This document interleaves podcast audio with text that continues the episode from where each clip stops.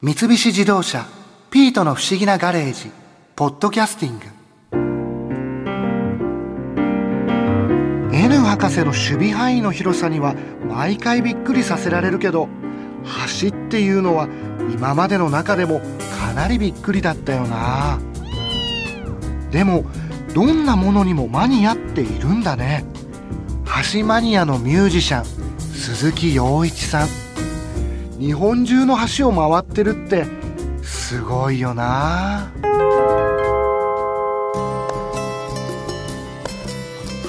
鈴木さんは、うん。橋がお好きなんですか？そうなんですよ。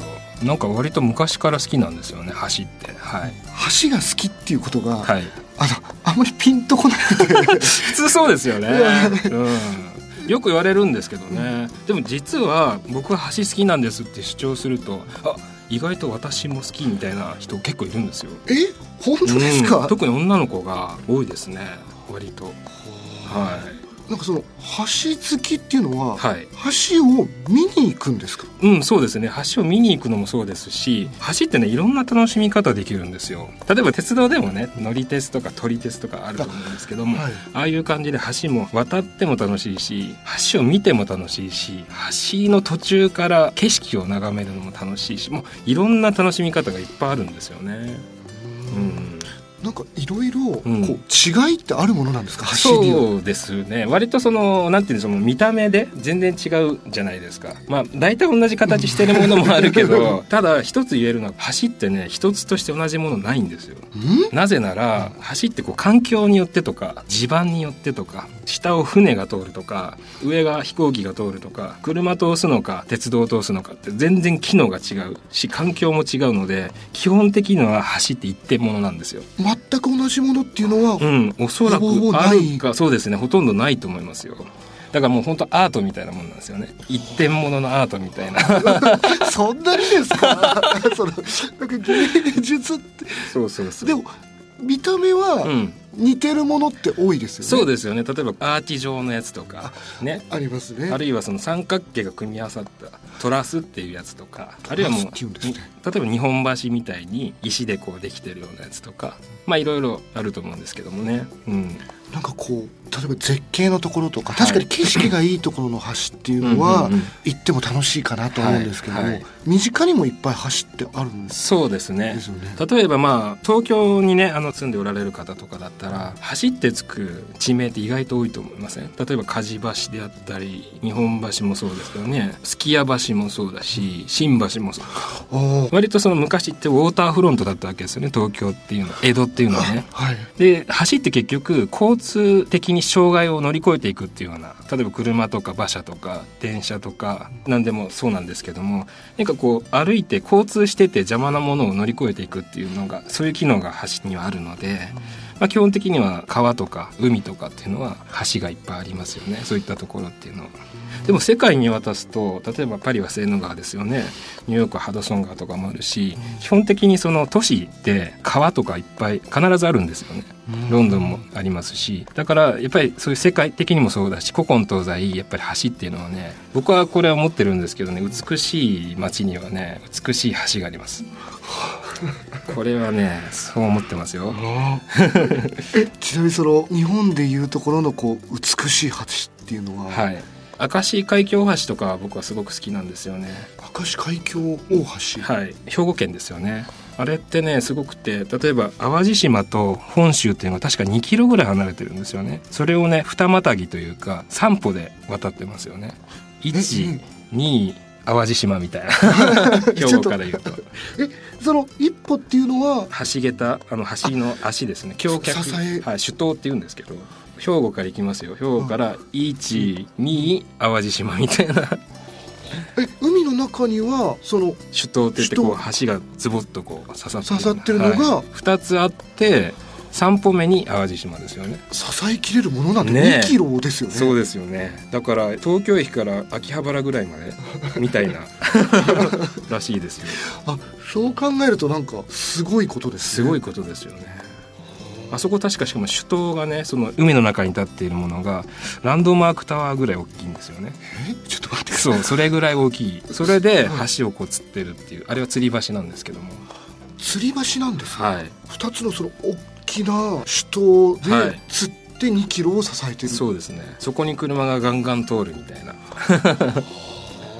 はい。それ車で通ってもはい。結構気持ちいいですか、もう超気持ちいい あのね吊り橋ってこう曲線吊り橋は分かりますよね。なんとなくイメージは。う曲線があるでしょ。あれね車で通るとねなんかねお母さんに抱っこされてるような感じで こう両手でおいでみたいな。え？車で走ると。そうここもう主塔がすごく大きいですからんすごく気持ちいいですよねなんか。なんかレインボーブリッジとかも、はいあれも吊り橋ですね。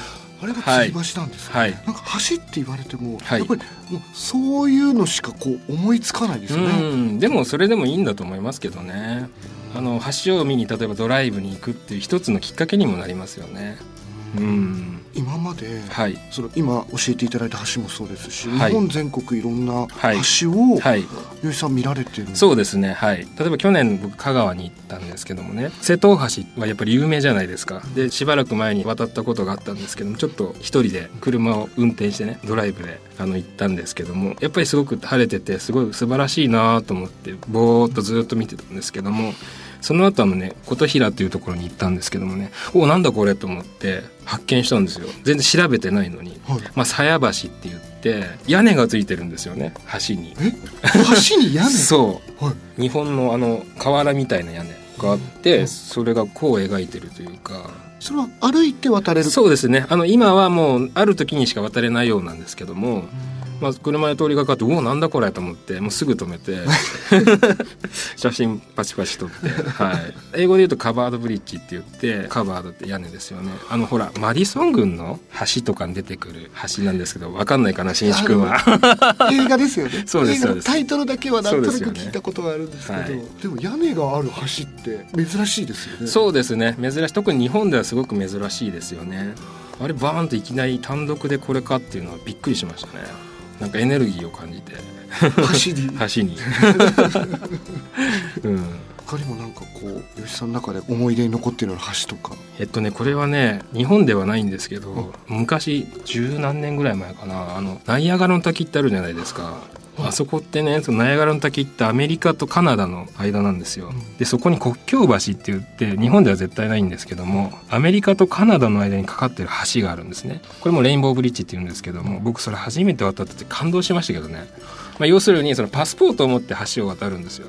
橋の途中にそうそういう国境を越える。そうなんですそうなんですだから橋を渡るの確か有料だったと思うんですけどいくらか払ってパスポート見せて橋を渡って自分の足で国境を越えたっていうのは結構熱い思いがありましたね、そこは車でも通れる橋うん、なんですか車でも通れます。歩いても通れる歩いても通れる。それこそ下はナイアガラの滝がそうですそうです。あのナイアガラの滝のすぐそばでナイアガラの滝で起こった例えば氷の塊とかガンガン落ちててすごく良かったですね。あれはすごいいい経験でしたねでもねそれ国境っていうと割と大げさかもしれないけども例えば明石のね海峡大橋もそうだけどなんか違う世界同士を結ぶ橋ってなんか良くないですか？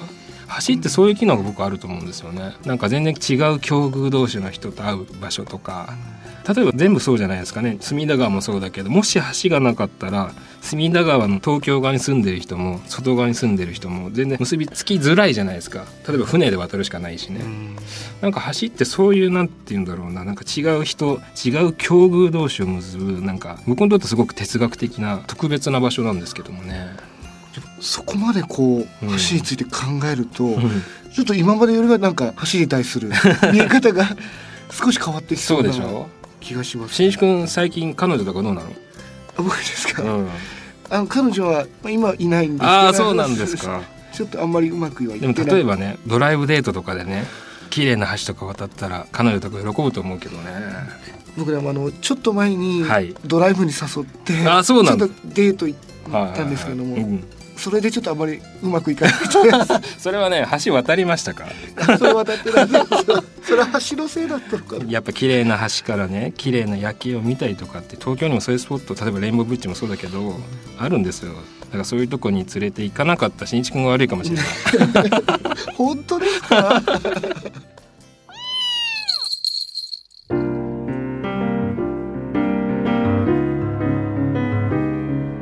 博士の知り合いにもっといろいろなマニアがいそうだな。トンネルマニアとか交差点マニアとか。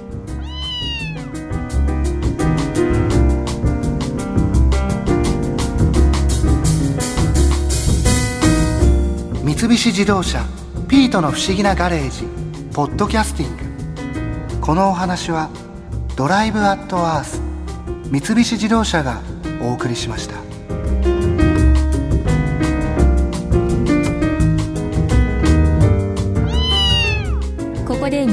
お知らせです。